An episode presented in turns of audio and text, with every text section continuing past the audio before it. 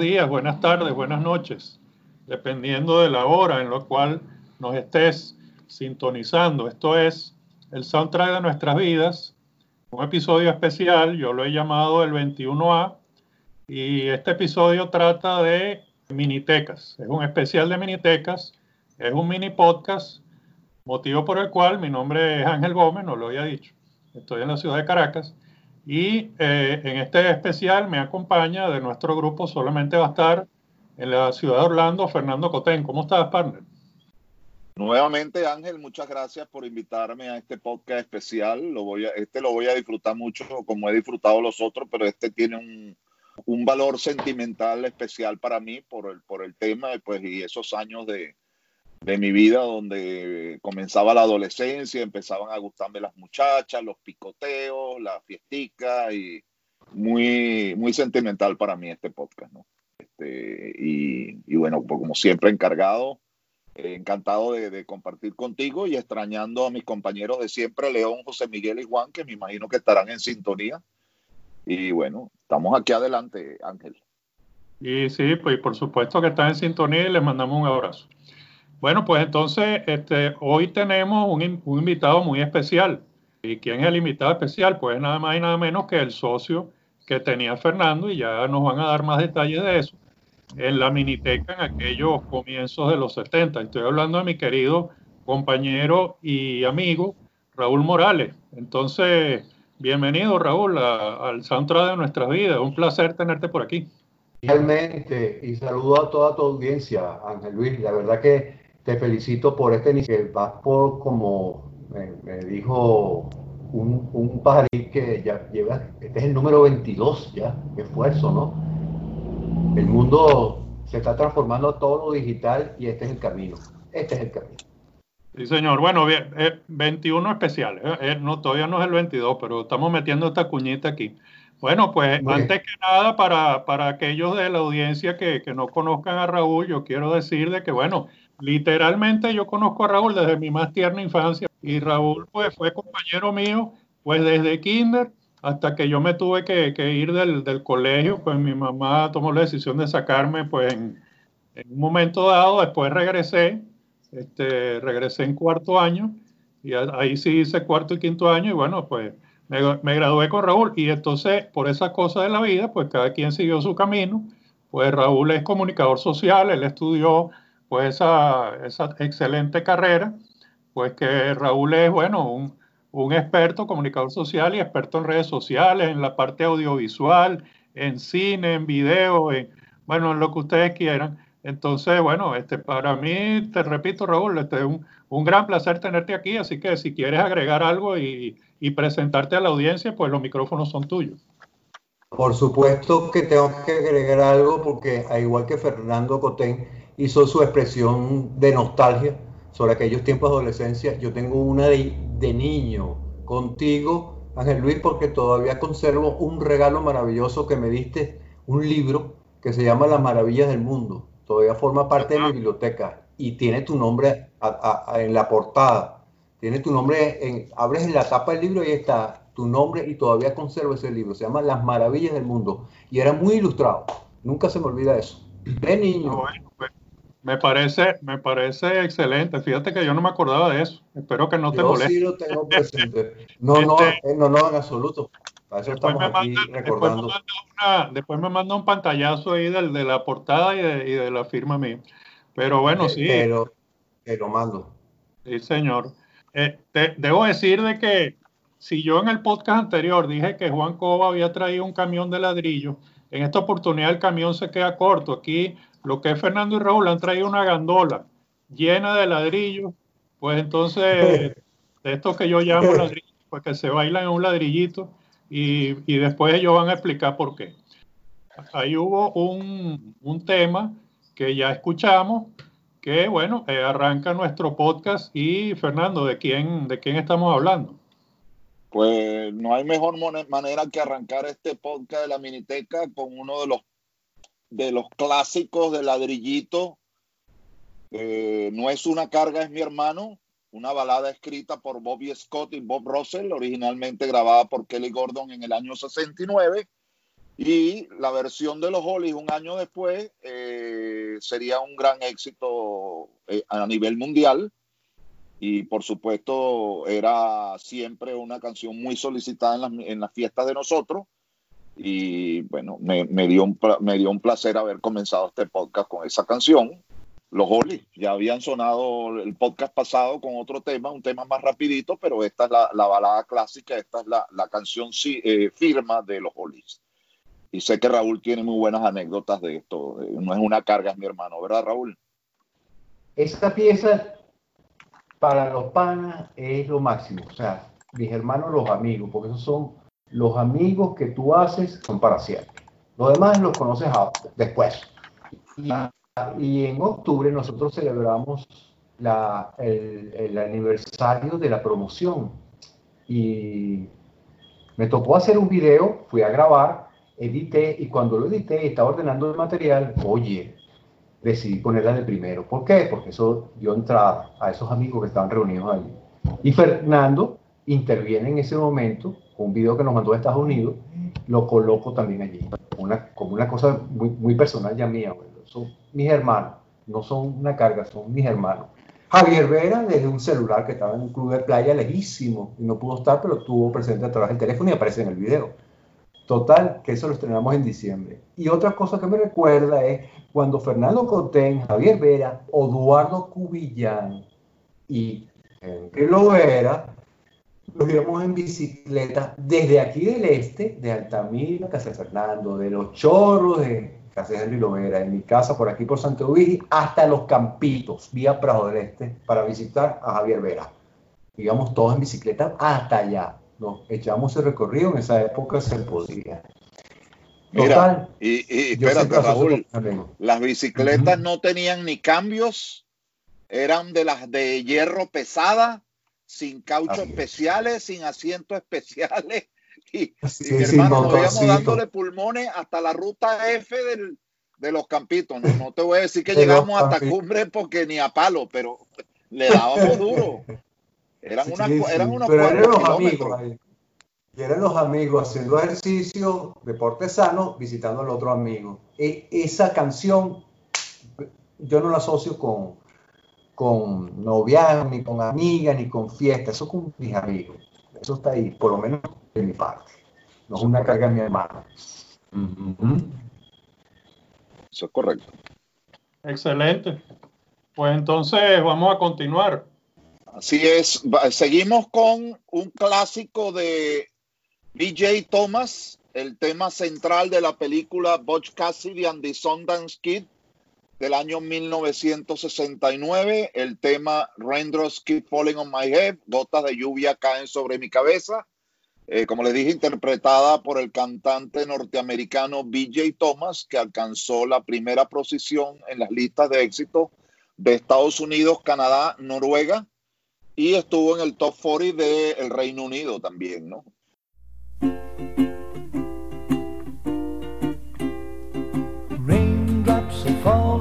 My head. And just like the guy whose feet are too big for his bed, nothing seems to fit. Those raindrops are falling on my head, they keep falling. So I just did me some talking to the sun. And I said I didn't like the way he got things done. Sleeping on the job. Those raindrops are falling on my head.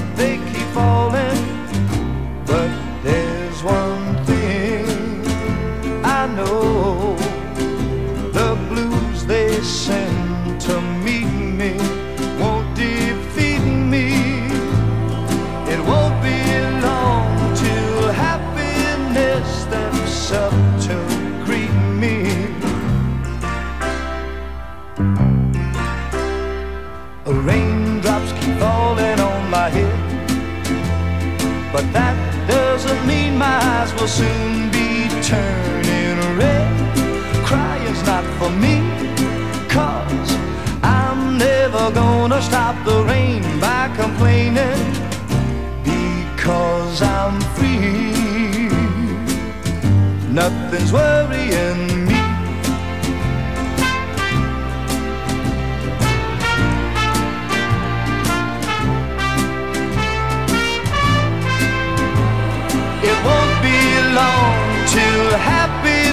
steps up to greet me.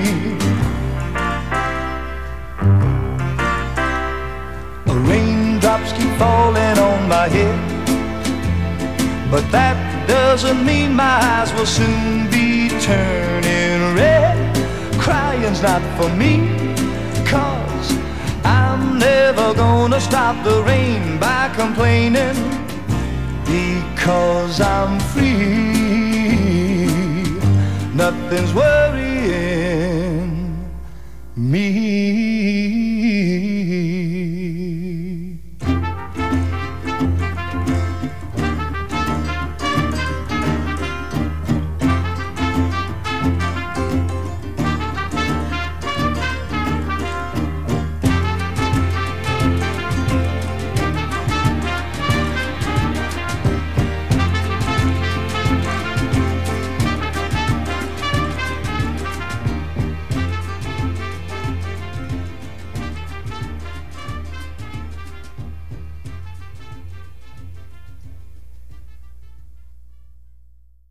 Aunque esta canción en su momento de, estar de moda no teníamos la miniteca, eh, me recuerda mucho a esta época aunque no está directamente relacionado con la miniteca, sí está relacionado con Raúl y conmigo y varias amistades donde Raúl siempre con su con su vocación de audiovisuales y películas y cuestiones de estas, pues él tenía un tío que le conseguía películas en 16 milímetros con sonido y nos reuníamos los días sábados generalmente.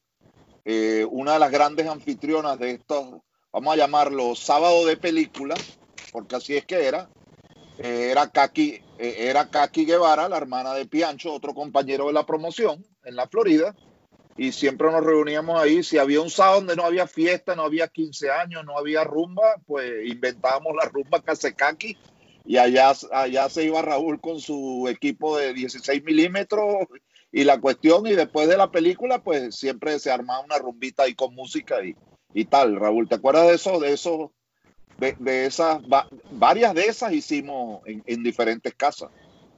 Ah, Ah, así es, Fernando. Y me acuerdo cuando estábamos ahí oyendo música y estábamos todos metiéndole al romántico, que se te ocurre a ti, Fernando, oye, tú no puedes conseguir Romeo y Julieta. Claro, vamos a conseguir Romeo y Julieta que salió en 16 milímetros. Vamos a pasarla, vamos a empezar a organizar eso para hacer, justificar otro encuentro.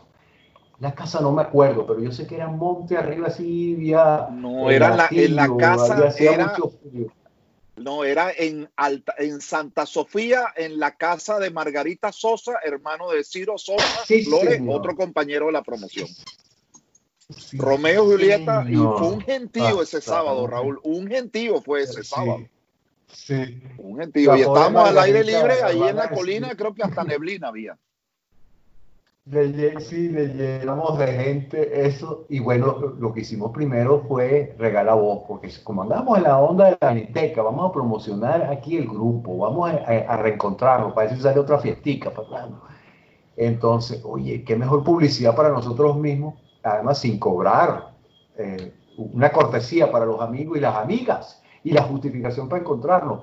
Tremenda película, ¿vale? Ahí yo creo que trataron se hicieron noviazgo por primera vez dos o tres compañeros nuestros. No tengo en los nombres, pero yo sé que hubo empate esa noche. No, esa película es bella. Eh, para mí es la mejor película de Romeo y Julieta, la, la, dirigida por Franco Sefirelli. El tema central, que no ocupo en este podcast, pero lo menciono, el tema de amor de Romeo y Julieta de Henry Mancini, que llegó a número uno en ese mismo año 69 también. Pero este, e, esta, esta, este comentario de la película era, sí, era, una cuestión muy, muy importante. Y, y, también pasamos una película tétrica, ¿no? en Casekaki, esa me recuerdo clarito, ya yo estaba, yo, tenía mi primer noviazgo en, en esa época. Drácula, príncipe de las tinieblas. Oye, sí, con, con, con, con, ¿cómo es? Con Lee, con Christopher Lee. Con Christopher Lee en colores. Con Christopher Lee. En colores, sí, en colores.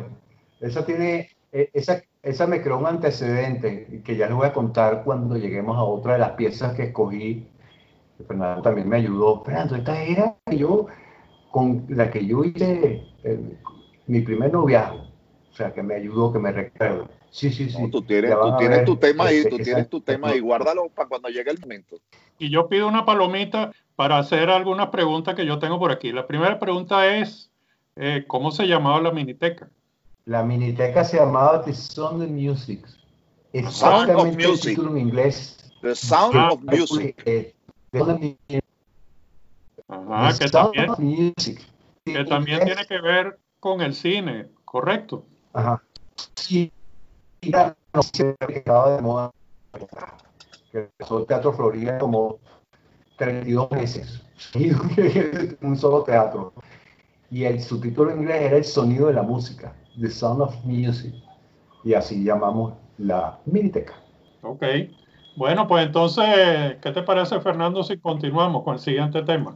Bueno, y, luego de este, de este paseo de, de memorias con la Miniteca, con mi partner eh, Raúl Morales, mi, mi, mi partner socio Minitequero, pues les vamos, le, con honor les presento otro clásico de ladrillito, un clásico de la compañía chiclera de 1910, eh, un grupo que se formó en el año 67 del grupo de Buda, de la disquera de Buda Records, que tuvieron varias, varios grupos con un movimiento musical que se llamó el, la música de, del chicle de mascar, el bubblegum music, el bubblegum, y estaba ahí el éxito de Ohio Players, el Yomi Yomi, el Chui Chui, que era del, también la compañía chiclera.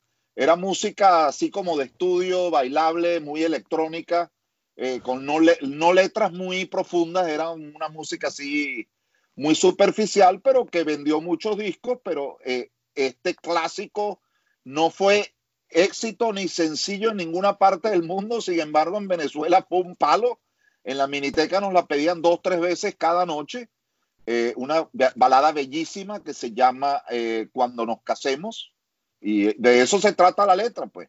El sueño era muy exitosa, sobre todo en, con las amigas de nosotros de, de, de, todos los colegios, porque el sueño siempre de una muchacha es pues el día, el día de su matrimonio, pues casarse con su novio, estar enamorada, que el papá la entregue, la mamá llora, que todo el mundo llora, que suenan las campanas de la iglesia, el anillo y lo otro.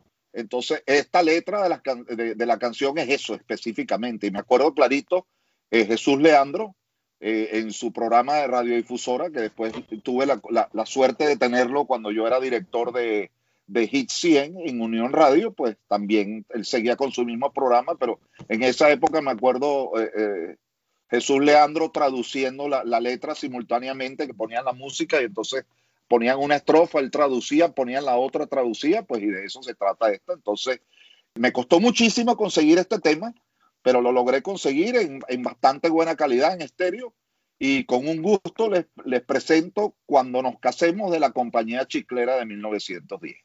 Eh, aunque la canción es del año 69, eh, pegó mucho en el año 70, pues en esta época eh, donde estábamos comenzando nosotros con los picoteas y empezamos con la miniteca. Así que disfruten de este clásico. Sé que muchos de ustedes tienen muchísimos años que no la escuchan, así que disfrútenla tanto como la disfruté yo.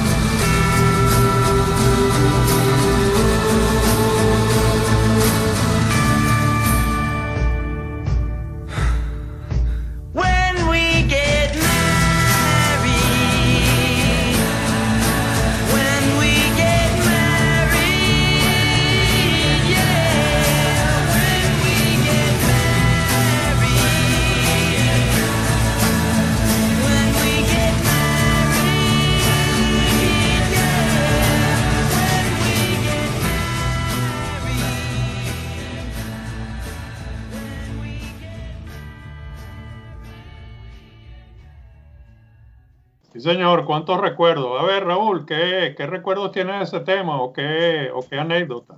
Una técnica que, aplicamos en la miniteca, que funcionaba de maravilla. Fernando se ponía enfrente del plato y bueno, se inspiraba poniendo músicas una más rápida que la otra, hasta que la gente sudara, se cansara, se eh, cambiaran las parejas, todo era baile, baile, baile, todo el mundo brincando, agitado.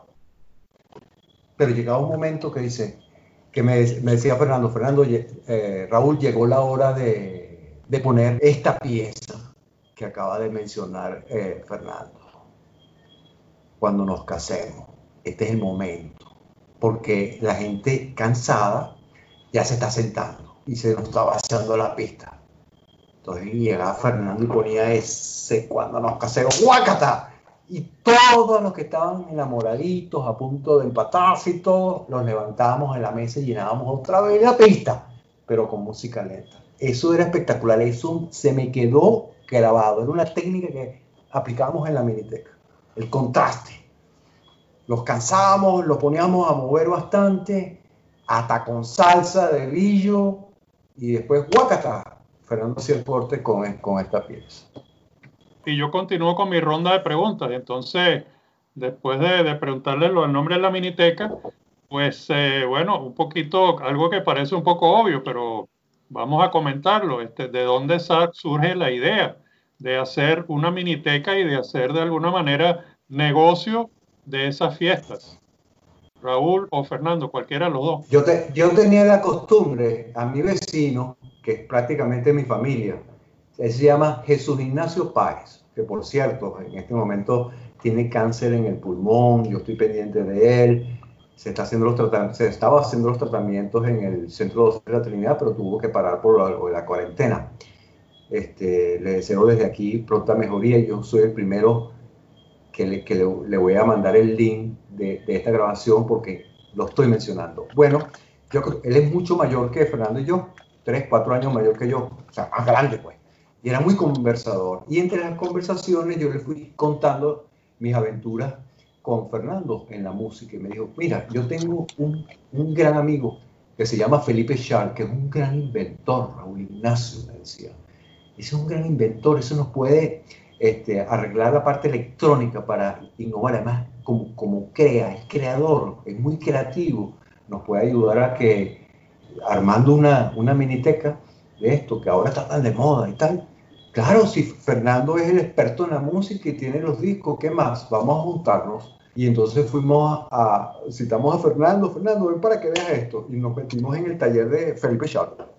Bueno, lo primero que dijo Felipe, que nos llamó la atención a los tres incluso, a Ignacio también, a Jesús Ignacio también, que es, mira, yo puedo, tengo aquí un invento, vean, vean este componente electrónico lo podemos conectar al amplificador, a la salida amplificador y puedo dividir las frecuencias de ondas de la música y a su vez esto va conectado a ese bombillo rojo que usted ven, ese otro faro verde y este faro azul.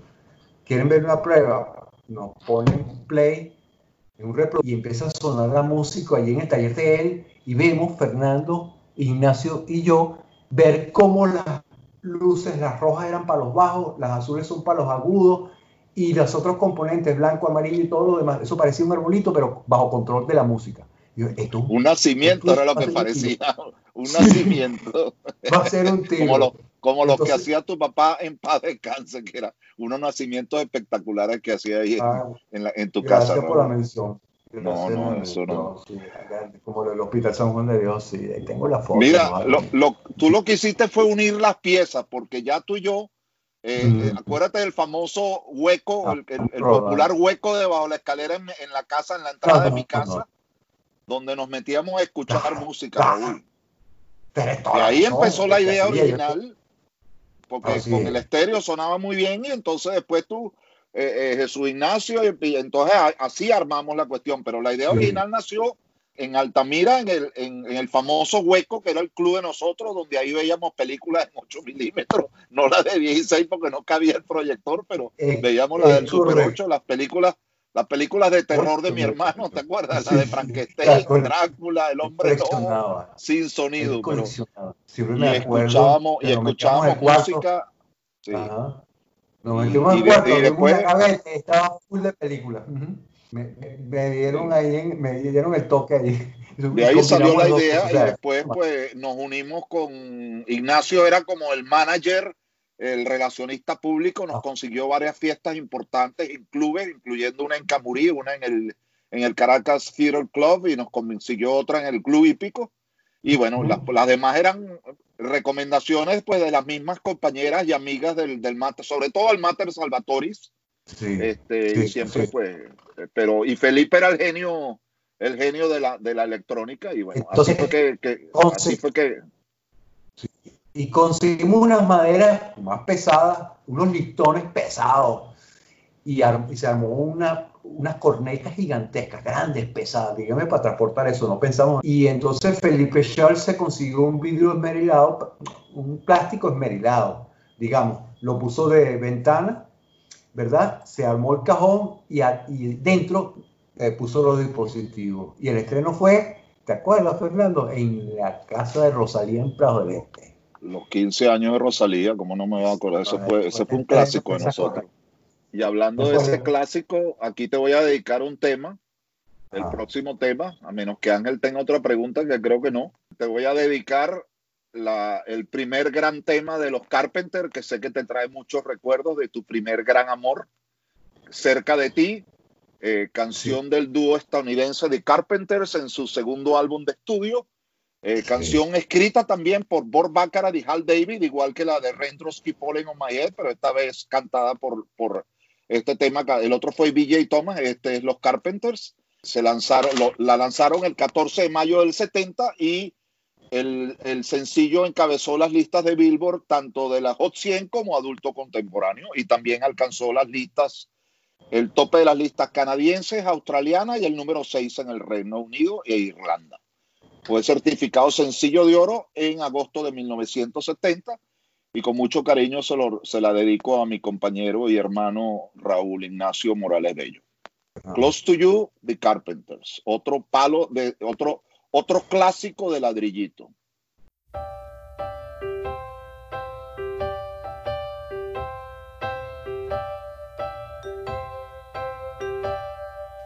Why do birds suddenly appear every time you are near?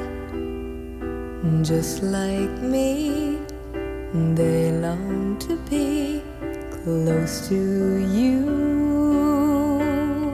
Why do stars fall down from the sky every time? you walk by just like me they long to be close to you on the day that you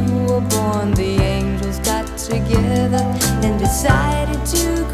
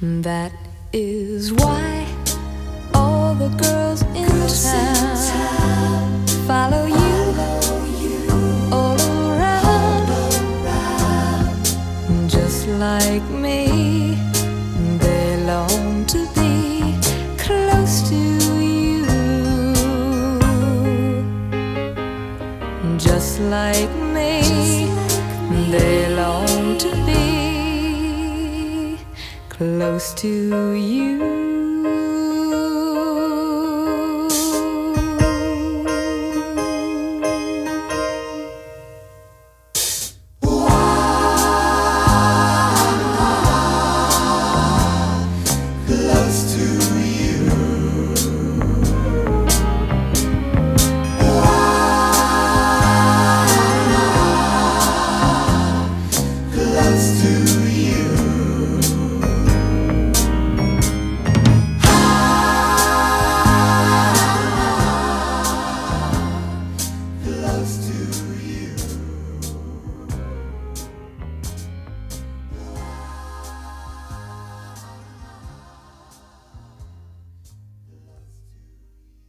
Señor. Y, y de ladrillo en ladrillo, pues vamos construyendo esta pared. A ver, eh, Raúl, Ujú. sácanos de duda, que, ¿cuál, es, ¿cuál es el tema especial que, que te une a ti a esa canción de los Carpenters? Close to you. Bueno, este, con el permiso de Ángel, ¿no? Para hablarle a, a la audiencia de este fabuloso programa. Audiencia, escúchenme bien. ¿Quién de ustedes no ha pasado por esto? El primer noviazgo, lo que se siente, flotas, ves florecitas por todos lados, el sonido de los pájaros. ¿Qué no se siente? Bueno, voy a hablar de eso, pues. Fue una cantidad de eventos uno detrás de otro, no buscados, ¿no? sino fueron llegando y cuando a medida que iban llegando yo no me daba cuenta, pero uno tenía la amiguita que decía, pero Raúl, Raúl, Raúl, me jalaba la oreja, pero no te das cuenta que tienes chance ahí. Y serie de eventos porque está relacionado con mis estudios con, en la casa de Javier Vera cuando vivía no en los Capitos, sino en los Chorros. Me hice muy amiguito de su hermana, Irene Vera.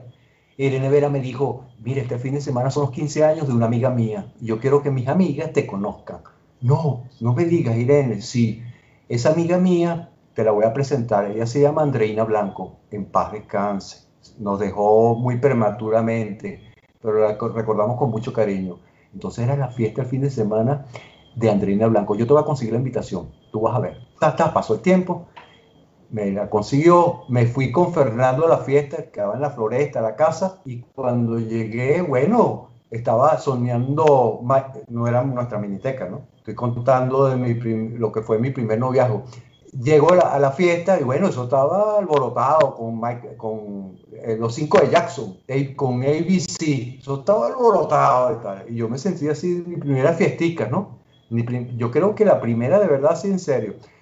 Entonces, bueno, a bailar para acá y a bailar para allá, y me presentó las amigas, Gloria Rueda, me, acuerdo, Morelia Ojos, las nombro, las recuerdo, ese grupo tan bonito que era, que es y sigue siendo. En Facebook he tenido la oportunidad de seguir en contacto con ellas.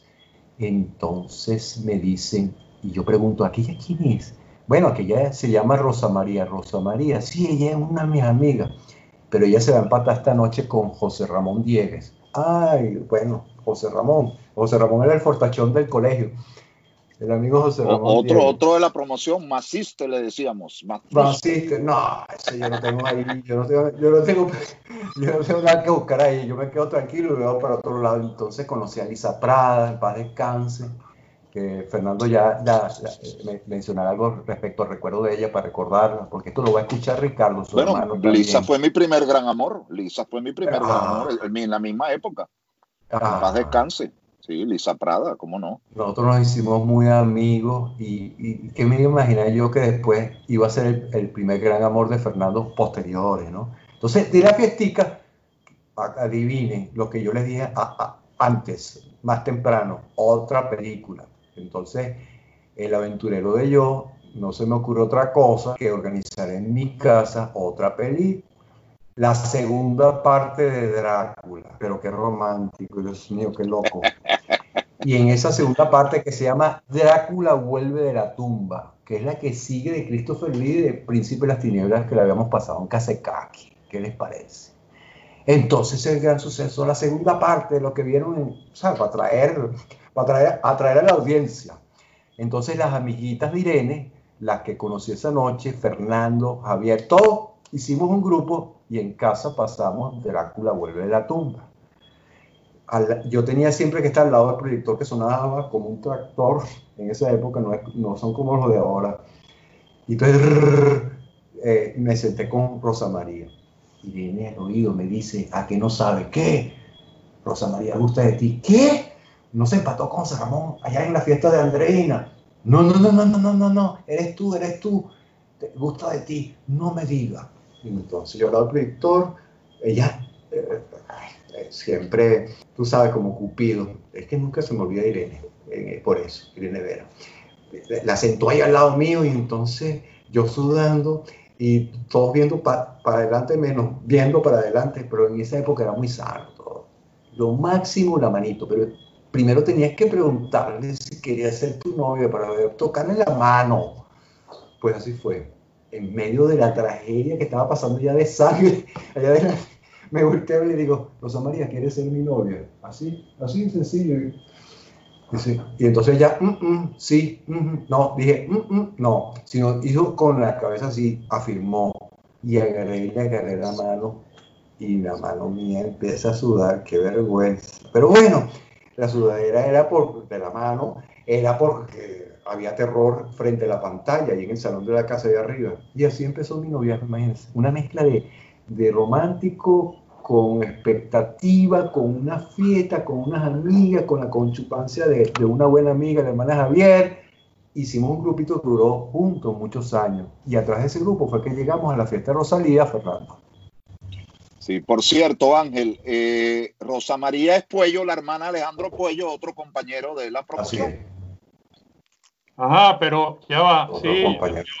yo recuerdo mucho a Alejandro, pero eh, no sé, al- creo que me perdí en la historia en algún punto porque no, todavía no me queda claro el link entre la canción Close to You y esta historia de, de Raúl tan Es romántica. verdad, Raúl, porque tú la ligaste más con Drácula que con los Carpenter. A mí, a mí me enredaste aquí también, así que aclara, aclara, aclara tu, tu enredo. Bueno, después vinieron las fiestas, una tras otra, y lo que sonaba era Close to You. Y en una de esas, estando yo de amores con Rosa María, Fernando hacía la tarea, que ya saben que le hemos contado, que pone la canción cita clave para el amigo clave, que esa noche Exacto. este, tiene, procura ser romántico y Fernando nos ayudaba mucho allí. Mientras Felipe Schall conectaba y hacía los cables, Jesús Ignacio conseguía el transporte y todo lo que es la logística, Fernando era, el que estaba en el plato y de repente me- cuando me tocaba a mí bailar, Sí. tenía chance pues, de bailar o compartir, yo bailaba y, o, o viceversa, cuando ya Fernando hizo noviazgo, se hizo noviazgo, entonces yo me ponía en el plato, entonces Fernando, ya, pon la cancioncita, la de nuestra, nuestra. Y, y Ah, así se quedó Close to You para nosotros. Así es, así es. Y esa es la canción de verdad que, que tú y Rosa María, pues es la. Yo me acuerdo de ustedes dos con esa canción. No, Ah, no hay tu tía. pues. No me, no me acordaba lo de Drácula. No me acordaba lo de Drácula. Ah, Pero sí me acordaba de. pero fíjate, mira lo que me pasó, Ángel, fíjate lo que me pasó en la fiesta de Rosalía con Rosa María. Seis meses después, la- en la fiesta de Rosalía, yo ocupado, el empresario ocupado y tal, descuidé un poco a Rosa María y entonces agarró y se echaba una enamorada de un copete. Un copete que no se me olvida. ¿Y ¿Tú sabes de quién era el copete? Porque me datearon de- después porque Rosa María terminó conmigo. Era porque se había enamorado del copete de mi amigo y querido hermano que está en Panamá, Oscar Páez. Se ha enamorado de Oscar Páez. y me ha dejado. Entonces esa noche Lisa Prada me consoló, pero estoy contando, ustedes saben por qué. Esto, porque como seis meses más, al año siguiente a mitad, una gran amiga, así como Irene, Leonor López, la hermana de Claudio López Grusual, que anda por los United States en este momento, me dice, tengo que decirte algo, Raúl, le dice Leonor, allá en su casa de San Román. ¿Qué? Rosa María. ¿Qué pasó con Rosa María? ¿Se empató con Oscar Páez? ¿Sí o no? No, no, no, nunca. Me lloró. ¿Cómo que te lloró? Sí, estaba arrepentida de lo que había hecho. Pero ya yo estaba ido, ¿ves? Ya yo se me había quitado, ¿sabes? Muchacho adolescente. Ya estaba viendo para otro lado. Me reservo. Este, ¿Qué hice después en ese sentido? Por supuesto, y no voy a dar nombres. La amiga aquí, otra amiga, otra amiga. Y la primera experiencia fue muy dolorosa, pero después de oír eso, como 20 años después, lo puedo decir. Me, me reencontré con Rosa María, que estaba trabajando en el, en el Banco Mercantil de Prajo del Este. La invité a salir, salimos y todo, pero salimos como amigos, porque en ese momento ella estaba casada con un ingeniero, se había casado con un ingeniero. Pero compartimos una tarde bonita, recordamos, por supuesto que no hablamos de eso, ¿no? No hacía falta hablar que sí, que tú, que no, que te diste nada. Ya yo estaba enterado, yo tampoco le dije nada, eso me lo reservé. Estamos hablando que ya estábamos jóvenes, ya no éramos adolescentes, pero yo la recuerdo con mucho cariño y yo sé que ese es recíproco, donde quiera que estés, Rosa, este, todas las bendiciones para ti, que te esté yendo bien. Yo, yo sabido de Alejandro y de ella por mis hermanas, una de mis hermanas, la tiene en Valencia, Carmen Matilde, se hizo muy amiga de ellos porque ellos tienen una, tenían, creo que ellos vendieron eso, una fábrica de pinturas y de compuestos químicos, de componentes químicos para hacer pinturas. Y yo, sabía de Rosa María que estaba bien por, por una de mis hermanas. Y siempre le mandaba saludos y así, siempre tuvo un contacto. Lo que sí supe es que de ese ingeniero se divorció después. Lo que pasa es que no apareció en el camino porque esos primeros amores nunca se olvidan, Ángel. Fernando, tú lo sabes. Bueno, Son todos lo sabemos, no todos pasamos por aquí. Antes de que Fernando presente el próximo tema, que es otro ladrillo memorable, pues entonces este, yo con el permiso de ustedes le quiero, porque este, ustedes no son los únicos románticos, yo también tengo mi corazoncito. Ajá. Claro. Ajá, y entonces este, este tema que Fernando va a presentar ahora, pues yo se lo quiero de- dedicar a Gisela, pues que es mi, mi gran amor en estos momentos. Entonces, te quiero mucho, Bella. Y adelante, Fernando, con el tema. Así es, Ángel. Realmente aquí tocaba los Gees, eh, en un clásico que, bueno, eh, lamentablemente, pues eh, José Miguel la presentó en el podcast anterior, que es cómo curar un corazón herido de los Gees, pues, y como él se me adelantó, aunque este era otro tema, ese era el tema que iba a sonar en este podcast, pero bueno, yo hice mi comentario en el momento y y no me quedó más remedio pues que escoger otra que también fue un clásico de la época, porque ese año 71, compañeros y, y oyentes, hubieron muchas películas de amor, aunque a Raúl le gustaban las de Drácula, que era un poquito más vieja, y a mí también. Me sigue Este. Mira, estaba eh, historia, estaba historia de amor con Ali McGraw y, y- y Mm. Ryan, ¿cómo es? Y, no me acuerdo Ryan el nombre del artista, el que Ryan estaba casado con Ryan Ryan- Estaba. Friends, que la vamos a escuchar más tarde, más adelante, que fue un clásico también de amor, de, de, de- pareja y de, y de jóvenes enamorados y etcétera. Friends y. Melody, que es la que vamos a escuchar ahora. Melody, la canción es Melody Fair de los Bee Gees, que es el tema central de la película eh, del mismo nombre, Melody. Aunque el tema fue incluido en su álbum original de 1969 llamado Odessa, compuesta por Barry Robin y Morris Gibb, el tema eh, no fue sencillo, sino hasta que apareció la, la, la película en el año 71, dos años después, y trata de dos, el amor entre dos alumnos, ¿ok? Eh, lo que hemos estado hablando, pues. Es una, una, una película protagonizada por Jack Wild, Mark Lester, el popular Mark Lester, que hizo Oliver un par de años antes, este, y Tracy Hyde. Aunque la película fue una decepción para la taquilla, tanto en Estados Unidos como en Gran Bretaña, resultó ser un gran éxito en Japón y en muchos países latinoamericanos como México, Argentina, Chile y Venezuela. Ahí sí fue un éxito tanto la película como la banda sonora. Y de aquí les extraigo el tema Melody Fair de los Bee. Y aunque no es como curar un corazón herido, se, lo- se la, se la dedico, como se la de- le dediqué la que realmente correspondía en el podcast anterior a, a Lucy Carpio, también del Mater Salvatori, eh, que fue uno de mis, de mis, de mis eh, una persona muy importante para mí entre finales del 71 y finales, entre, entre un año, pues entre el finales del 71 y el 72. Así que con mucho gusto eh, también se la dedico a Lucy Carpio y a todas las, amigas de la promoción 1975 del Mater Salvatore. Con ustedes Melody Fear, los Bee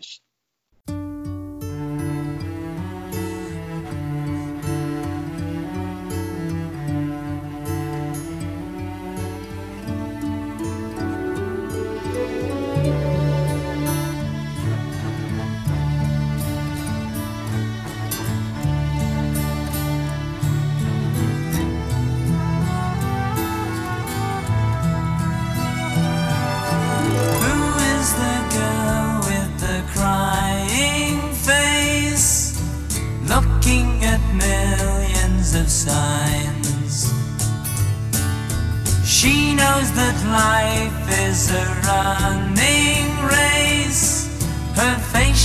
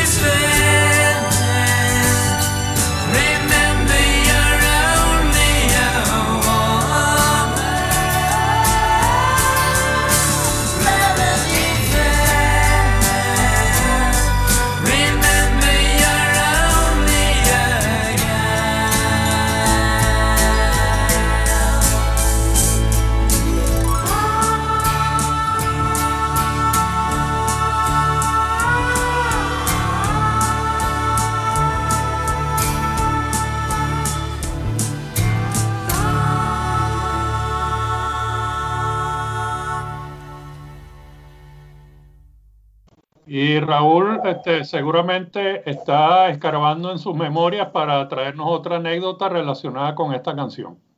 Así es, tengo mucho que decir aquí, que es la anécdota en una oportunidad, porque uno tiene que reinventarse, ¿no? Y con el negocio de la miniteca, muchachos, al fin inventores, se nos ha ocurrido, pero es que yo no, yo no me siento el autor, sino como que nos pusimos de acuerdo los cuatro de conseguir unas pipas, pipas, y hemos llegado a la fiesta todos fumando pipa y eso, hediondo esa fiesta, aroma de pipa, pero bueno, Fernando se de chocolate, el otro de vainilla, yo de fresa y así. Nos hemos presentado con pipas en la fiesta, entonces los, de los dueños de la miniteca estábamos bailando con la pipa o tocando el plato, haciéndonos trabajo con una pipa fumando una pipa. Eh, muchachos al fin de esa época, ¿no? Eso fue la fiesta de Pelón, si no me equivoco, Fernando fue en la fiesta de Pelón, que por cierto también había unas gringas americanas que no hablaban nada de español y surgieron también ahí muchas anécdotas, quién bailaba con la, la gringa y quién ma- podía ¿Quién sacaba a bailar la inglés en gringa? esa ¿Quién época. sacaba a bailar la gringa? Ah, entonces se convirtió como un desafío. ¿Quién era el primero? Pero como había, yo no estaba comprometido, así que yo tenía el camino libre para ese momento, ¿no? Yo tenía el camino libre y, me atreví a sacar una de ellas y eché la bailadita. Mira, Ángel, Javier Vera se iba a empatar en esa fiesta y estábamos con unos códigos de acuerdo en los platos de la miniteca, poner la música en el momento exacto, que era esa, Melody. Javier Vera se iba a empatar con esa, con una novia, eh, amiga, que, eh, que fue a la fiesta de Pelón, este, y, y estaba de acuerdo con nosotros y nosotros con él para apoyarlo en eso y para poner la pieza de Melody. Eso sí, yo lo recuerdo. Bueno, pues entonces vamos, vamos con otro ladrillo más que ya este, Fernando habló un poquito, tocó un poquito el tema, pero tiene también que ver con una película. Adelante, Fernando. Por supuesto, otra de las grandes películas románticas de ese año, del año 71, Friends, el cuarto álbum oficial lanzado por Elton John, eh, un proyecto que John, eh, Elton John y Bernie Taupin emprendieron antes de su gran éxito en los Estados Unidos. Eh, sirvió como el álbum de la banda sonora de la película, eh, lanzada el mismo año. Por ser, eh, la película fue un fracaso igualmente, fue un fracaso a nivel mundial. En Venezuela fue un éxito, yo la vi como tres veces por diferentes razones. Este, eh, me acuerdo clarito en el, en, el, en el cine Caribe, Raúl. Tú, yo creo que tú estabas ahí también. La, Teatro la- la mamá, eh, El Teatro Bianchi, Caribe, la madre, en la camionetica esa que tenía, nos metimos todos y nos fuimos al cine Caribe a ver, a ver Friends, varias veces. Eh, Eso me acuerdo muchísimo de esto. eh, Adrián. y- Adrián Pérez Ayala, el hermano Javier, estaba de novio con Elsa. Elsa Bianchi. No, y Javier con Maruja. Adrián Pérez Ayala. y Javier con Maruja. Y Javier con. Maruja. Y Javier, con Javier con Maruja. Eso era, ahí estaba todo el grupo, ¿no? Pero eh. De esta banda sonora, también la que debería haber sonado en este podcast era la canción de Michelle, pero creo que la puso Juan también en uno de los, de los podcasts anteriores, pues, pero no me quedó más remedio que poner Friends, que es el tema central de la película, este, que también me recuerda mucho a ella, y es... eh, y a pesar pues que la película no funcionó muy bien, el soundtrack sí, inclusive el álbum tuvo una nominación para el, Grammy a la mejor banda sonora del año 72. No lo ganó, pero eh, recuerdo que Michelle Son no, es- no fue un sencillo, pero fue la canción que más sonó de este soundtrack. Así que con mucho gusto les presento Friends con Elton John de la película del mismo nombre de 1971. Disfrútenla. I hope the day will be a light, a highway for friends I found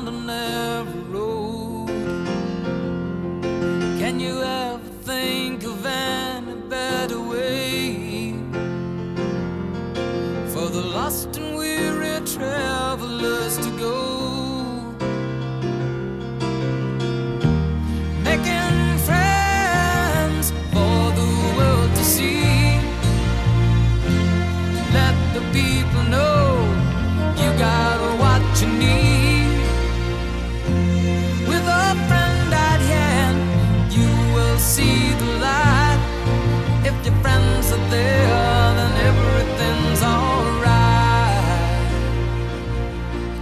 seems to me a crime that we should age. These fragile times should never slip us by. A time you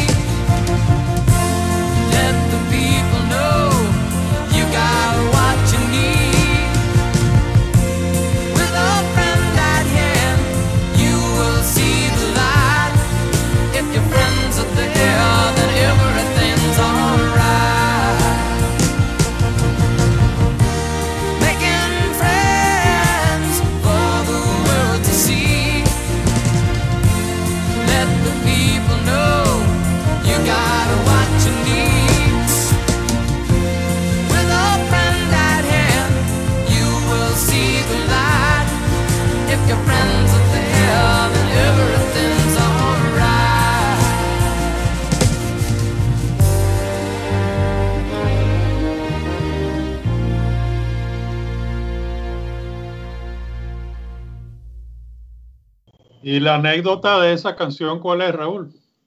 Bueno, nosotros, más que el, el no, el noviazgo, el amor por el noviazgo, nosotros cultivamos más eh, la cuestión de la amistad entre los varones y las muchachas, las muchachas y los varones.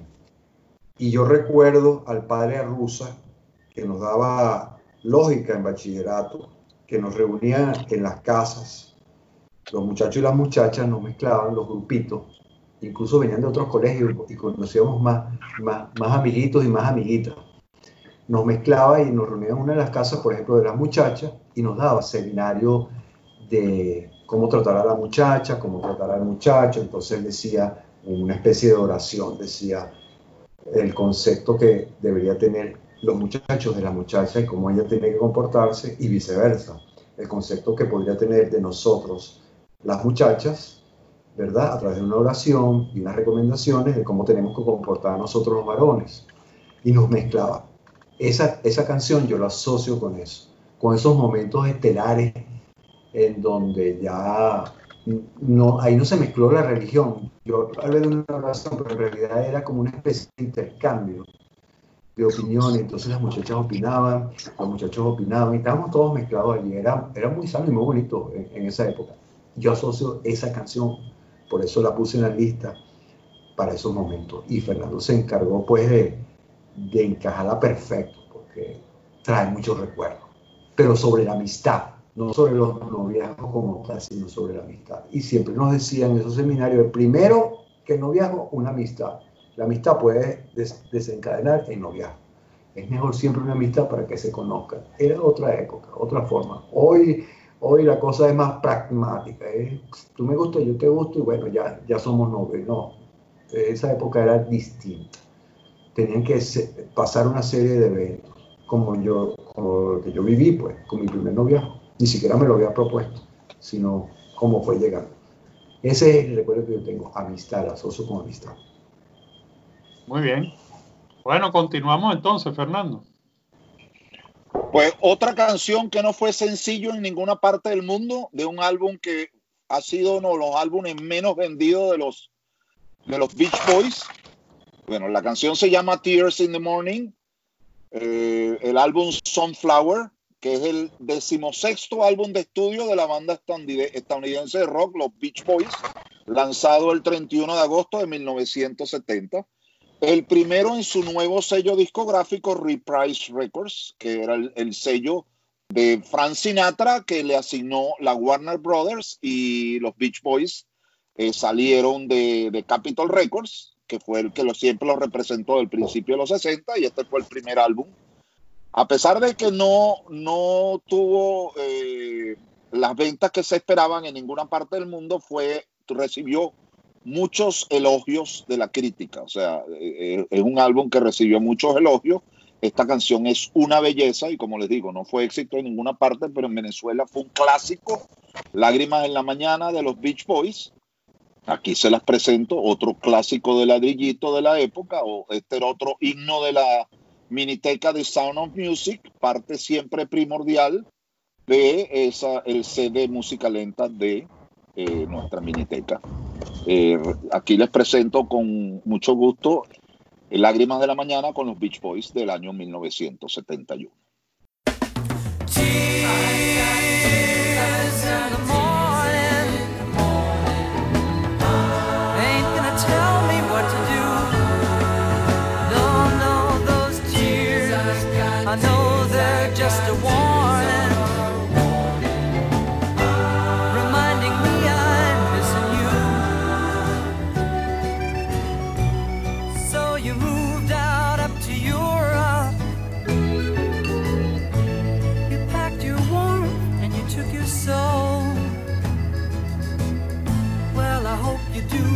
you're damn sure of.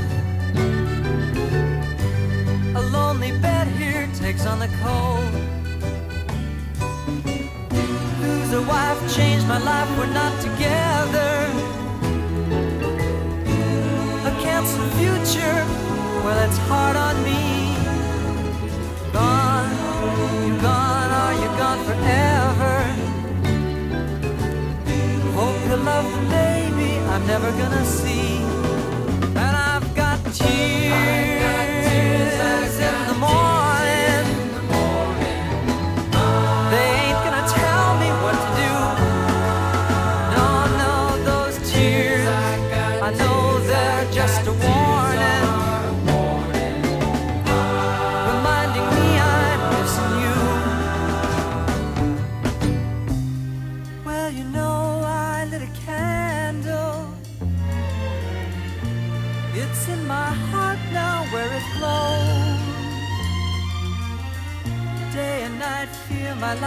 Gonna stand till my heart believes in what you chose. I won't let nobody carry this load for me.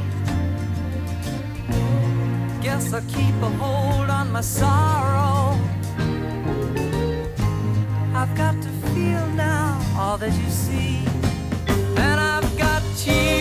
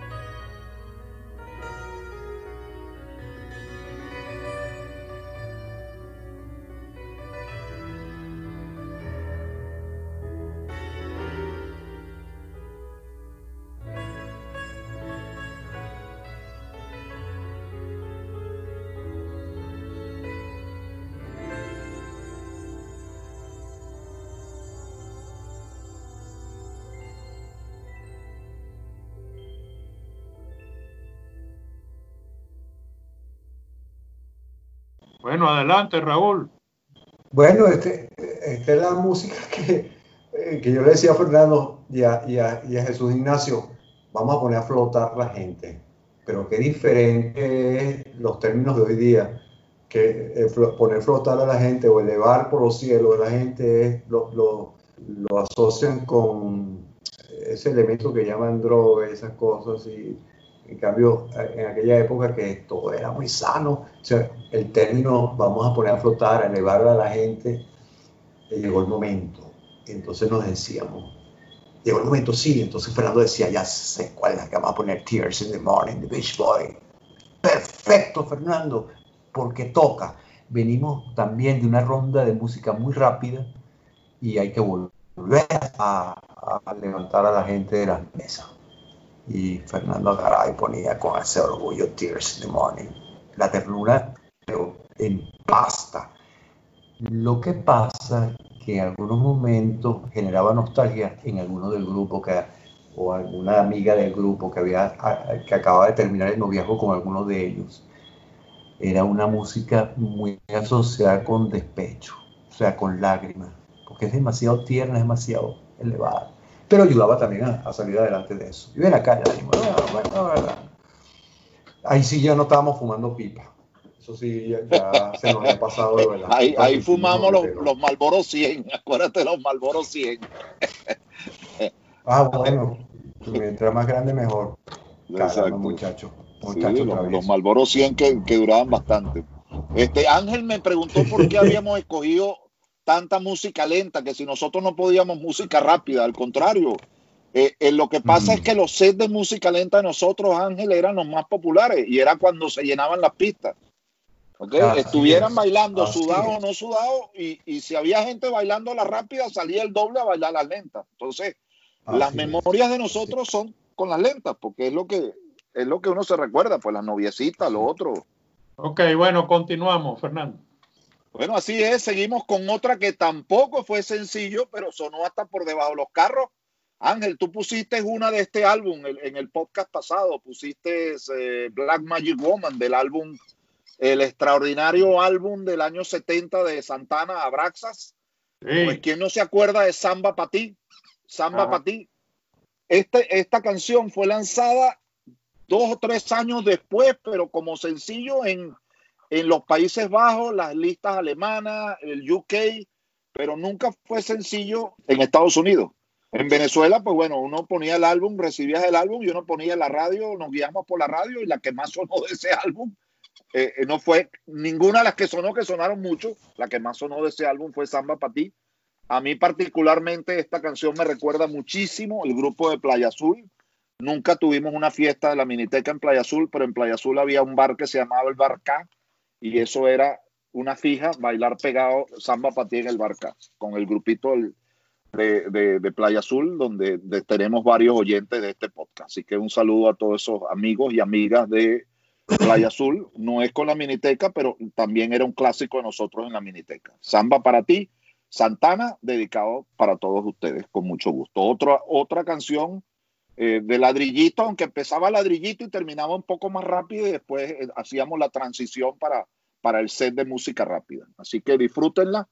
Este otro clásico, eh, por supuesto, Santana, Samba para ti.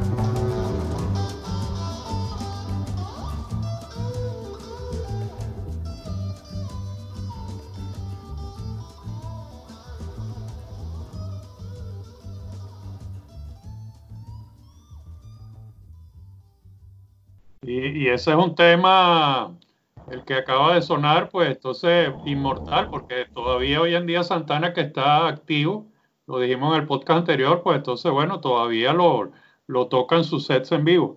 Adelante, Raúl, con tu comentario. No, Fernando no se acuerda.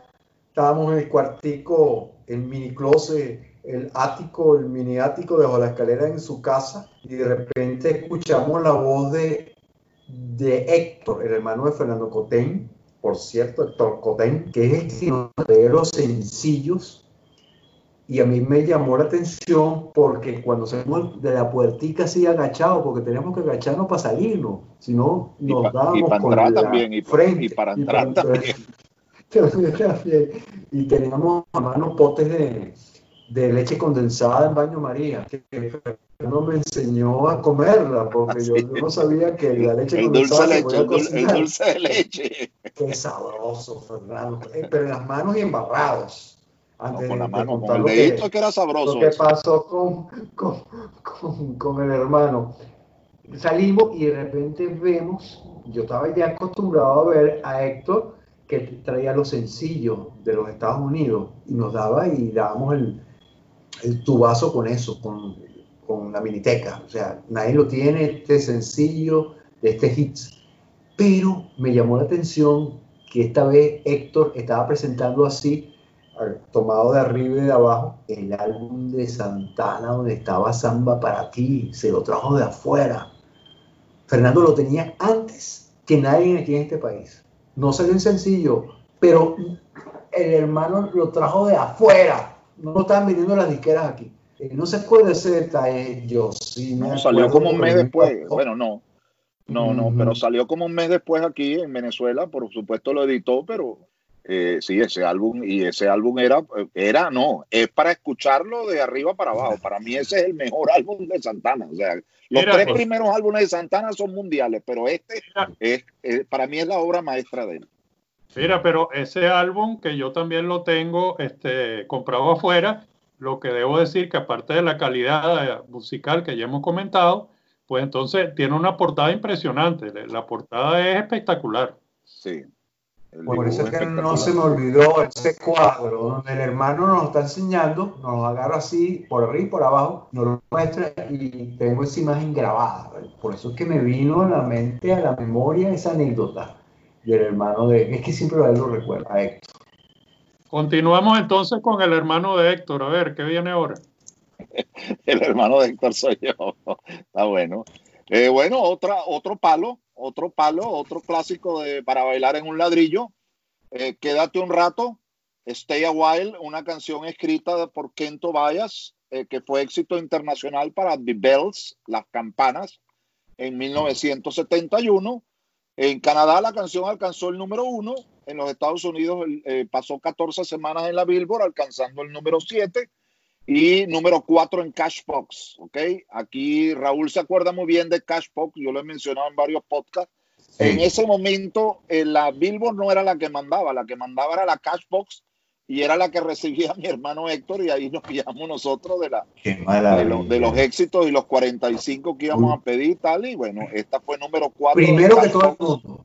Primero, Primero que todo el mundo. mundo. Siempre- siempre Y por supuesto, fue, este fue un one, one hit wonder, eh, una estrella fugaz. Ya hicimos un, un podcast de estrellas fugaces, pero este no me cupo, pero este es el típico ejemplo de un grupo que solamente pegó esta canción, pero esta canción ha perdurado en el tiempo. Y bueno, es una banda eh, de rock canadiense de Montreal, Quebec. Tuvieron solo dos sencillos exitosos, los dos del mismo álbum en la década de los 70. Así que un honor presentarles otra que deben tener todos ustedes muchísimo tiempo que no escuchan. Quédense, quédate un rato de The Bells, las campanas. Con gusto se las, se las presento.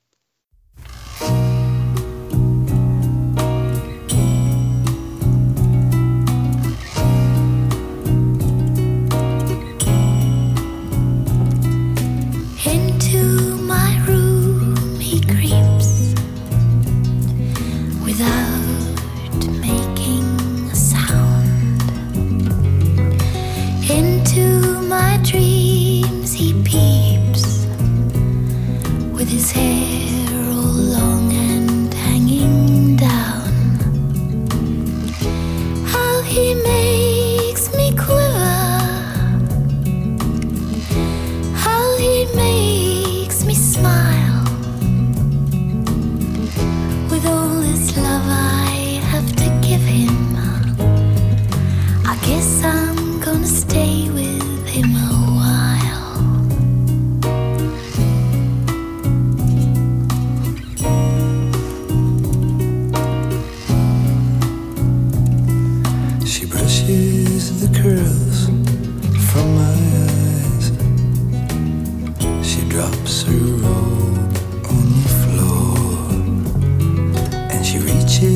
For the light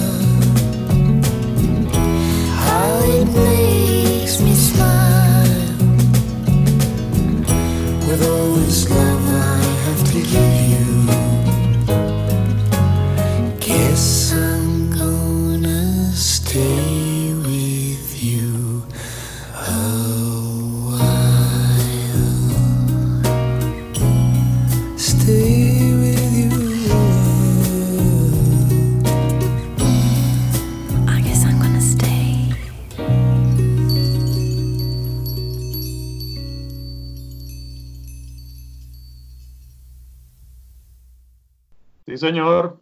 Y entonces Raúl seguramente trae otra de esas anécdotas picantes en este momento. Bien picante, porque eso fue un fiestón. ¿Ustedes saben dónde fue? En Los Chorros, en la principal de Los Chorros. Nos ha contratado los padres de nuestro común amigo Henry Lovera. La fiesta famosa de Henry Lovera. Las cajas de las cajas de, de eh, de la corneta, la caja de luces, eh, la decoración, este, el alboroto, era el fiestón. Y esa canción me recuerda a esa fiesta.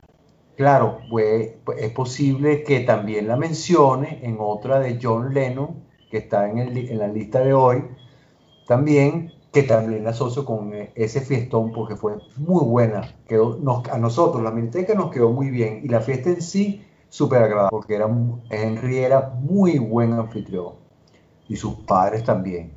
Y esa fiesta quedó redonda.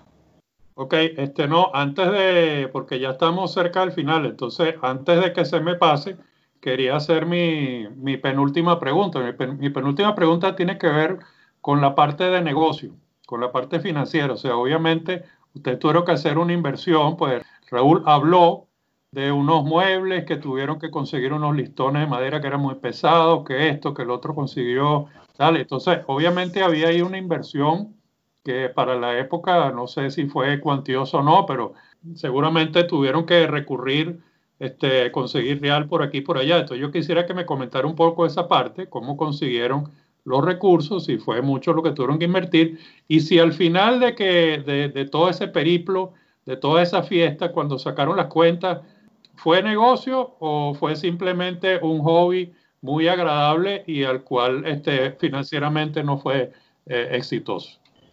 Nosotros hicimos un fondo, los cuatro. Como éramos cuatro, hicimos un fondo y eso alcanzó suficiente para comprar los elementos. No compramos nada nuevo. O sea, no fuimos a la disquera o a la tienda de sonido, dame un amplificador nuevo. No. Cada quien puso algo lo que podía poner. Las cornetas fueron fabricadas. No fuimos a comprar la super corneta, no. La caja de luces también fue fabricada. Entonces prácticamente conseguimos todo a precio de costo. O sea, trabajamos con las uñas artesanalmente y bueno, con nuestro ingenio compartido, por ca- cada uno de los cuatro aportaba algo creativo para ser diferente, para hacer una miniteca diferente. Y para decirte que lo diste Ángel, el término mira, fue más hobby, diversión sana, entreteni- entretenida, que, que negocio como tal, porque si no, no hubiésemos convertido en esas minitecas que salieron después, con nombres que se metían en... Nosotros siempre estábamos en casas con, desconocidas. Las mamás nos contrataban a nosotros porque éramos conocidos. O sea, nunca nos abrimos al mercado de los, de los desconocidos que pusimos un aviso en el periódico y tampoco necesitábamos. Nosotros teníamos una fiesta tras otra, pero era por nuestras relaciones, nuestras buenas relaciones con nuestros grupos, tanto los compañeros y amigos como la- las amigas. Y, nos- y- y el boca en boca, la publicidad boca en boca. Entonces siempre teníamos trabajo. Y lo que eh, recolectábamos era para pararnos ahí en Prado Electa a comernos una hamburguesa y nos invitábamos, era para comprar más discos, era para lo, lo que conseguíamos aquí, aunque tú los conseguías, de repente del fondo que hacíamos para reinvertirlo, para tener buenas músicas, porque si en eso fuimos muy profesionales, éramos muy chamos, muy jóvenes, pero fuimos muy serios y responsables. No, no improvisábamos. Ganábamos lo, lo reinvertíamos. Lo que nos quedaba, bueno, para la gasolina, con el carro, o, ayudábamos a alguien, o comprábamos materiales para adornar la fiesta, no con los mismos adornos que usamos en la fiesta pasada. Nos divertimos enormemente. Por eso que lo estamos contando así con aquella alegría y con aquel recuerdo espectacular, porque fueron esa época de esa manera. Pues si, si hubiese sido negocio, a lo mejor, quién sabe, hubiéramos tomado caminos distintos. Entonces viene la sociedad, de la sociedad donde hay mucho dinero involucrado, se pelean. Yo sé de amigos, este, y no de esa época, sino más, más ameriada, que montaban tremendas minitecas y eh, hacían negocios, ganaban fortunas y después se peleaban y, y se mandaban abogados. Nosotros no entramos en eso, a, a ese nivel, a ese sistema nunca. El tiempo fue que crecimos, cada uno tomó su rumbo, este, ya no era bachillerato, ya no era primaria, ya no era bachillerato, ya era universidad y cada quien tomó su camino, pues de acuerdo a su profesión. Pero jamás nos peleamos, gracias a Dios, ¿no? Y por eso es que hay bonitos recuerdos. ¿Y qué pasó? ¿Y qué pasó con todos los equipos? Bueno, yo sí te, te debo decir algo, Raúl. Yo no sé si tú te acuerdas, la mayoría de los discos eran míos, ¿ok? Y esa fue mi participación. Sí, señor. Y Sí, se perdieron señor. muchos discos. No voy a culpar porque los discos eh, estaban en la caja, pero en las fiestas nos robaban los discos. Y de hecho, hay muchos discos que yo les he mencionado en otros podcasts que yo no he podido recuperar todavía, o luego me ha costado mucho recuperarlos. Eh, no puedo culpar a nadie, pero la mayoría de los discos eran míos, de alguna manera u otra. Y, yo me estaba viendo afectado. Entonces, eh, fue una época chévere, pero ya al final eh, no estaba ganando dinero y, estaba, y se me estaban perdiendo los discos, que era lo que más me preocupaba, ¿no? Porque eran, eran fiestas, pero por más que sea, siempre hay cosas, de, va un momentico al baño, el otro se descuida, se voltea, no, me voy a fumar un cigarro y viene un vivo y mete la mano y se lleva 10 LP, ¿no? O 1045. Y eso pasaba mucho y, y, y claro, tú en el momento no te das cuenta, hasta en la siguiente fiesta que te das cuenta que te falta Stay a While de Divelo, te falta el disco de The de, de, de, de Elton John. Entonces, eso para mí fue el, el punto final. Aparte de que esos los dos socios mayores que tuvimos eran mayores que nosotros. Juan Ignacio, eh, eh, Oscar Ignacio era como relacionista público, pero eran mayores. Felipe también era mayor.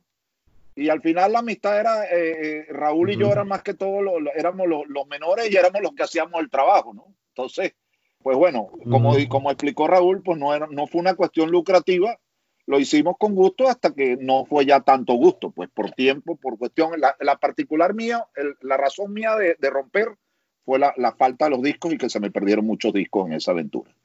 Este, ¿Y no es, y no es que los otros miembros fueran, la, sino fue una cuestión, pero ahí me perjudicaba a mí directamente. Pues los equipos no me acuerdo qué pasó, me imagino que se quedaron en el garaje de, de Felipe Schwarz y ahí quedó. Pues.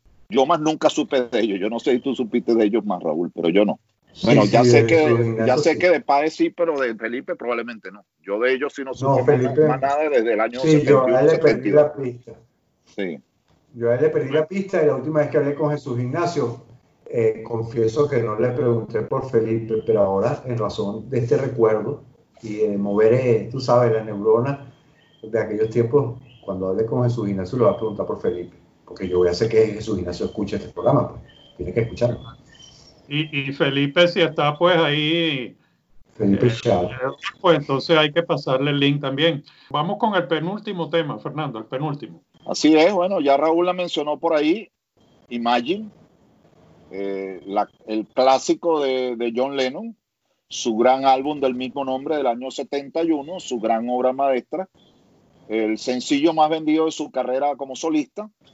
Las letras alientan a los oyentes a imaginar un mundo de paz sin las barreras de las fronteras o las divisiones de religión y nacionalidad y a considerar la posibilidad de que toda la humanidad viva sin ataduras a las posesiones materiales. Y eso hoy día más que nunca se mantiene vigente, por eso es que Imagine es una canción que ha perdurado en el tiempo y, sigue siendo un clásico que donde la pongas, pues todo el mundo sabe de ella, ¿no? Inclusive poco antes de su muerte, Lennon dijo que, gran parte de la letra y el contenido de la canción vino de su esposa Yoko Ono. Y finalmente en el 2017, eh, Yoko Ono recibió el crédito de coautor en la letra de la- del tema Imagine, este, como Lennon y Ono, pues. Y tu amigo Phil Spector eh, coprodujo la, la, la grabación. No sabemos si con el Wrecking Crew, pero probablemente no, pero yo No, estoy no, seguro no. que en Inglaterra, yo estoy seguro que en Inglaterra había un Wrecking Crew todavía. Había un- una sucursal del Wrecking Crew, pero vamos a dejarlo por ahí.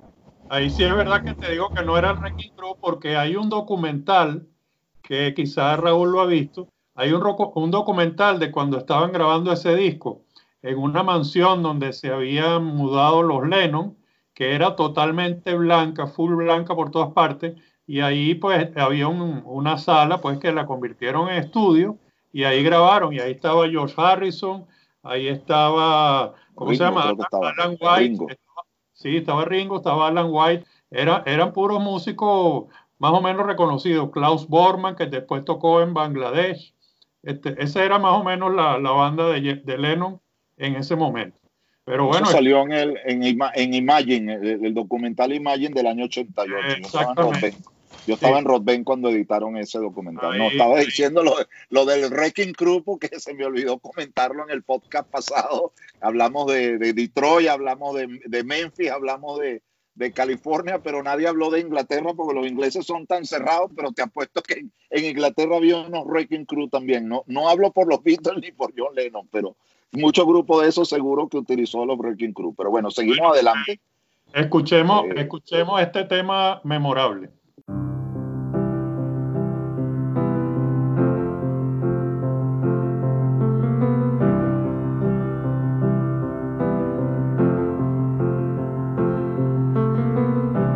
Imagine there's no heaven.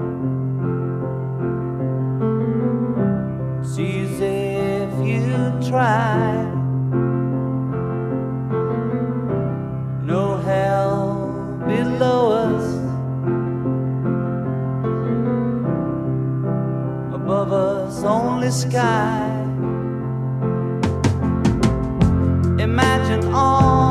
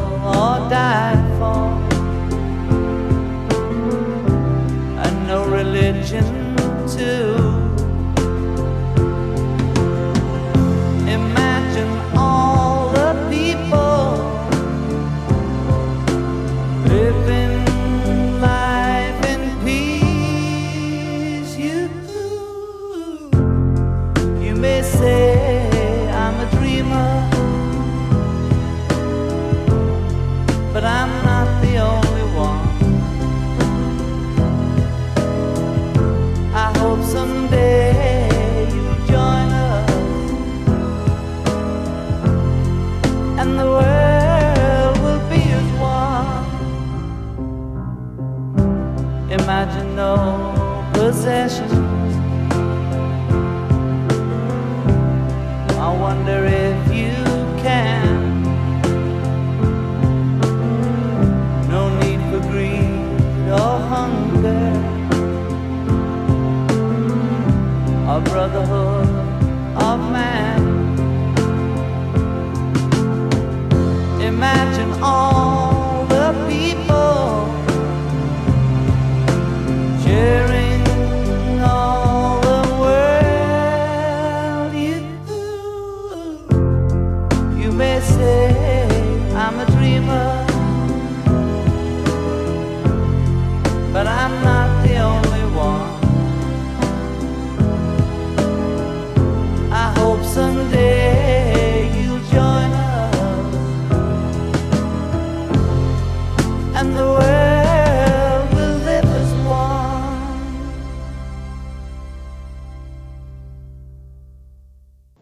y entonces Raúl va a comentar, ya estamos casi llegando al final, pues entonces este, tu penúltimo comentario, Raúl, con respecto a este tema de John Lennon. Es, es corto. El, el recuerdo que yo tengo es impactante.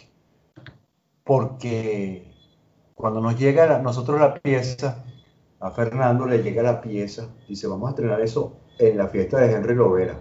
Y la audiencia que estaba allí, los venezolanos que estábamos allí, la escucharon por primera todos. vez. Que éramos casi todos. Sí, la escucharon por primera vez. Cuando Fernando la pone en el plato y se escucha, imagínate la trascendencia que ha tenido esa pieza. Y eso yo lo recuerdo también perfectamente.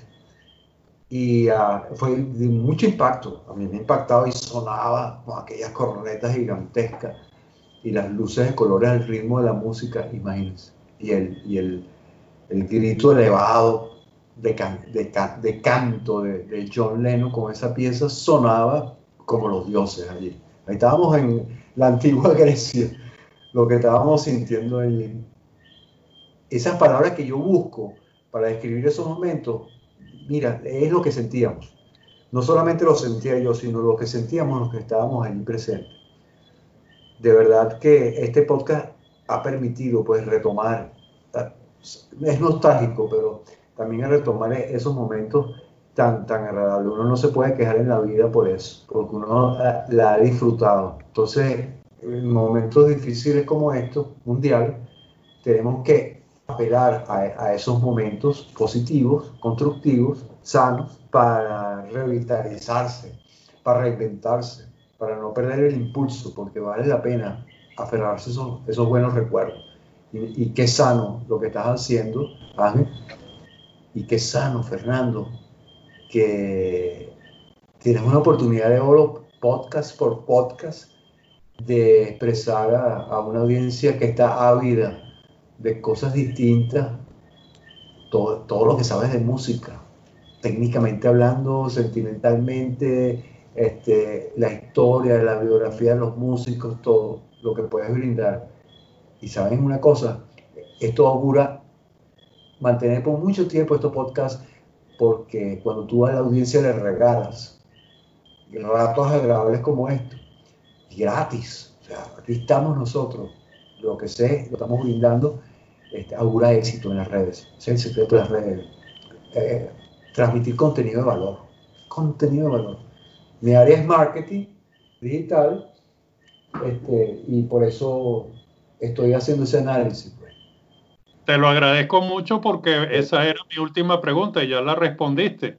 Yo quería Sí, saber tu opinión como comunicador, pues de este podcast, ¿qué te ha parecido? Si, si te parece que, que hay algo que en lo cual pudiéramos mejorar, pero bueno, ya, ya de alguna manera respondiste mi pregunta y la verdad que te agradezco mucho. Contenido de valor es el secreto de tener éxito en las redes. Después le montas cosas comerciales más adelante. Tú puedes hacerlo tranquilamente, pero tienes que ganar orgánicamente ese terreno. Y ese terreno se gana con, transmitiendo contenido de valor, dando cosas a los demás, ayudando a los demás a sentirse bien. Y, y ustedes lo están haciendo, tú y Fernando. Están con la regla, pues están con la estrategia. Eso es lo que se- yo le digo a mis clientes, mire, lo primero que hay que ocuparse es de transmitir contenido de valor, cosas que valen la pena, que la, la audiencia les guste. Para todo público, sí. Bueno, Así que felicitaciones. Muchísimas gracias. Bueno, Fernando, eh, antes de presentar el último tema, este, pues yo quiero, en primer lugar, por supuesto, darle las gracias a Raúl por haber eh, habernos acompañado aquí, haber, haberle dedicado un tiempo a este podcast. La verdad que quedó muy redondito, muy, muy especial, eh, con muchos recuerdos. Espero que a la audiencia pues le, le llegue tanto como a nosotros. Y lo que siempre les digo, contáctenos ahí a través de nuestras redes sociales, que son en primer lugar la cuenta de Twitter, arroba nsoundtrack. También tenemos el blog, que es eh, nuestro soundtrack de vida.blogspot.com y estamos también en ebooks. Y bueno, pues Fernando, para, la, para tu despedida y para la presentación del último tema. Antes de presentar el último tema, Ángel, como te había dicho, aquí hemos hablado de ladrillos, de bailar pegado, hemos hablado de... Hemos, esta va a ser la, la décima primera balada eh, que, que, vamos a presentar en este podcast, que ha terminado de ser uno, el más romántico de todos. Yo quiero colocar eh, la descripción, Ángel, que, fue memorable de nuestro compañero José Miguel, José Miguel Villar, que no está con nosotros hoy, pero la lección del baile pegado, que la tengo grabada con su voz y él me dio autorización para ponerla en este podcast. Entonces yo voy a poner, eh, Ángel, vamos a escuchar primero de cómo bailar pegado y después presento el último tema de este podcast. Esta canción es de la época en que teníamos este, la miniteca y no era ciertamente una canción que nos gustara poner, realmente no. Pero eh, a mí en lo particular sí me gustaba bailar. Y con esta canción y tomando, tomando como referencia esta canción, creo que fue una de las primeras que, eh, que bailé aplicando la parte intermedia de la técnica de bailar pegado. ¿A qué me refiero? Cuando tú bailas pegado, o bailabas pegado con, con, una pareja, la primera posición que tú adoptabas es efectivamente tomar a tu pareja por la cintura, un poquito abajo, y la, con, la mano, derecha y con la mano izquierda sostener la, la, la mano de la dama eh, si venías de bailar la canción o estabas bailando un, un balsecito o, una salsa eh, eh, a lo alto, a la, altura de tu, de tu hombro, y cuando venían los sets o las canciones lentas, tú bajabas la mano y lo ponías pues al lado paralelo a tu costado y al de ella. La postura número dos, la segunda etapa de la maniobra es muy sostenidamente a medida que tú sentías que la cosa, la, digamos, el baile iba bien, tú ibas deslizando tu brazo izquierdo hacia la parte detrás de tu espalda, arrastrando con, contigo eh, el brazo derecho de la dama, de modo tal de que ella quedaba abrazándote y tú sosteniéndote el, el, el brazo, sosteniendo todavía la mano derecha. Eh, si todo iba bien, entonces procedía a la fase 3, que era soltar su mano derecha y abrazarla ya completamente con las dos manos. Eso es lo que me recuerda eh, eh, esta canción, haber hecho eso en esas tres fases en alguna que otra oportunidad. La audiencia creo que ha tenido una descripción muy gráfica de cómo bailar una pieza en un ladrillito. Sí, señor, copyright de JM Villar. Adelante. Copyright de JM y le, y le, dije que le iba, a pagar, le iba a perdonar unos whisky los que me debe por, por, como copyright de esta. Vamos a terminar con otro grupo que se caracterizó por muchas baladas, eh, que no ha sonado en el podcast todavía, no sé por qué razón, pero bueno, es el grupo Bread, el clásico Bread, el grupo que comenzó en el año 69, que se eh, liderizado por David Gates.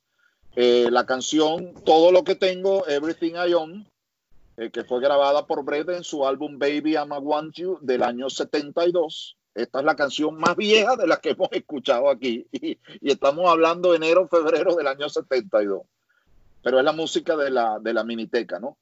Esta canción particular y Brede en general me recuerdan mucho, me recuerda mucho la casa de Raúl, porque en la casa de Raúl nos reuníamos mucho. Raúl tenía un gallinero atrás eh, y, y, la casa tenía como dos niveles. Y yo no sé por qué Brett a mí me recuerda mucho la casa de Raúl, el, los padres de Raúl que los, los quería muchísimo, los nacimientos que hacían, tu mamá, Raúl, que era súper, súper religiosa y, y, es una, una santa. Yo siempre dije que tu mamá era una santa. Gracias, y, y, tú sabes, y tu papá también, o sea, y tus hermanas, Gracias. o sea, una familia muy bella. Tengo muy Gracias. gratos recuerdos de ustedes, de tu casa. Brett me recuerda mucho tu casa y a mí particularmente esta canción me recuerda tu fiesta, que quiero que, que la, la, la hable, porque yo no quiero hablar mucho del tema. Ya dije lo que tenía que decir el tema de tu fiesta con el grupo Canaima. Este, a mí me recuerda mucho esta canción y quiero que pues cerremos el, el podcast con la anécdota de tu fiesta, creo que fueron los 15 años tuyos, o Así es. que fue la fiesta 15 con los dos niveles y el grupo Canaima arriba y abajo. Esa creo que fue es. nuestra máxima fiesta eh, de la Sí. Miniteca y además pues fue en tu casa y, Sí. y- y la pasamos buena y quedó buenísimo, quedó espectacular esa fiesta. sí, sí, sí. Hay bastante espacio aquí en la casa y se habilitó la parte de abajo de los jardines y, a- y bueno, ahí se invitó a toda Caracas. O sea, toda Caracas estaba aquí. Sea, ¿quién no estaba en la fiesta? Y nos preparamos. Fernando y yo nos preparamos con una buena selección musical. Me voy al momento en que estamos en la parte de arriba de la casa, estaba destinada a la miniteca. Ella iba a sonar en la parte de arriba, que también tiene patio y tiene interno. Y ahí instalamos las cornetotas, las luces, los adornos fluorescentes, los afiches fluorescentes, todo el compás. Y aquí en la parte de abajo, que es donde está actualmente mi estudio, y es donde yo vivo, pues. Dos de mis hermanas están en la parte de arriba y cada quien tiene su vida por su cuenta. Nos encontramos, porque hay partes comunes en la casa, pero yo estoy en la parte de abajo. En esta parte de abajo, al lado del estudio, montamos el grupo Canaima. Mi estudio es grande y esto lo convertimos en pista de baile y tiene comunicación con jardín y eso eran las mesas. Canaima tocaba abajo y la Miniteca arriba. Eso se convirtió en una competencia. No es que sonaran los dos a la vez, nunca. Pero lo divertido fue de que aquí hay unas escaleras, pero esas, tú sabes, largas para llegar De a la madera, de madera. de la casa. Y de madera. sí. Entonces sonaba el grupo Canaima, que era en vivo, y el, el gentío que teníamos apresado arriba, que terminaba la sesión de la miniteca, ese gentío por esa escalera. Prrrr. Lástima que en esa época no había celulares para eh, videos o fotografías de, eso, era comiquísimo y ponerlo en cámara rápida. Cuando terminaba el grupo Canaima, Fernando se preparaba arriba, ¡pam! ponía la pieza para jalar a toda la gente que estaba, incluso la misma que estaba bailando el grupo Canaima con sus cinco sets, volviera arriba. No, no se sentaban a descansar, subían y entonces el bochinche era arriba, bueno, un bochinche ordenado. Este, y bueno, se convirtió en la fiesta de Caracas. Todo el mundo hablaba de ella. Este, fue sumamente divertido, sano como siempre. Siempre eh, esa fiesta me recuerdo especialmente de la hermana de Torelías, ¿vale? de Marixa. Marixa, Eh, la hermana Héctor Elías eh, García, otro compañero de la promo. ¿Tú te acuerdas del grupo Canaima, Ángel? ¿Tú te acuerdas del grupo Canaima? Sí, cómo no, sí me acuerdo. El grupo Canaima tocaba hasta rock, tocaba sí. salsa, tocaba merengue, tocaba Todo. flamenco, tocaba rock, tocaba balada, cantaban en francés, en italiano. El, el grupo Canaima era extraordinario, pana. Y los tipos eran todos Era unos panas, muy me acuerdo bueno. clarito. Eran No, panas. no duraron mucho, por cierto, ¿no? No, no duraron mucho, pero, pero, pero, pero hicieron su platica. Era más Y barato que la- avillo, era más barato que el avillo, y, y, y- pero, Sí. pero de verdad que esa fiesta fue memorable y de verdad que quedó Sí, fue, extraordinario. fue bonito. Pues, Fue muy bonito. ya, ya estamos, ya estamos, lamentablemente, todo tiene su final y tenemos que, que terminar el podcast. Y entonces, bueno, ya yo le agradecí a Raúl, pues entonces, Fernando, tu, tu despedida. Bueno, eh, nuevamente agradecido, Raúl, pues Ángel una vez más por invitarme a este podcast especial. Raúl, mi hermano Raúl, compañero, ex socio. Gracias. Bueno, recorrimos eh, gratas memorias juntos y, y creo que ese es el valor más importante de si hicimos no dinero con la miniteca, pero memorias tenemos y tenemos para hacer dos o tres podcasts más. Pero, pero aquí este, ya nos pasamos de tiempo, pero creo que valió la pena, Ángel. Yo voy a robar una frase, este, creo que lo dijo Luis, Agre- Luis Alejandro en, en el chat en estos días. Si no es Luis Alejandro, pues algún otro compañero del chat lo dijo. A la edad que yo tengo, no hay ningún problema con lo que voy a decir, que es que yo a ustedes dos los quiero mucho. Así que ahí queda eso. Está bien, pues. Eh, bueno, y, a- y por supuesto a los oyentes, eh, como siempre, entregando lo mejor de ustedes. Espero que hayan disfrutado gracias. este muy podcast honrado, muy honrado por esta invitación. como los disfrutamos nosotros. Y bueno, aquí los dejo para despedir, con, para cerrar con broche de oro. Brett inaugurándose en estos podcasts con el clásico de 1972, eh, Todo lo que tengo, Everything I Own. Eh, Dios me los bendiga a todos. Gracias por estar ahí. Hasta la próxima oportunidad.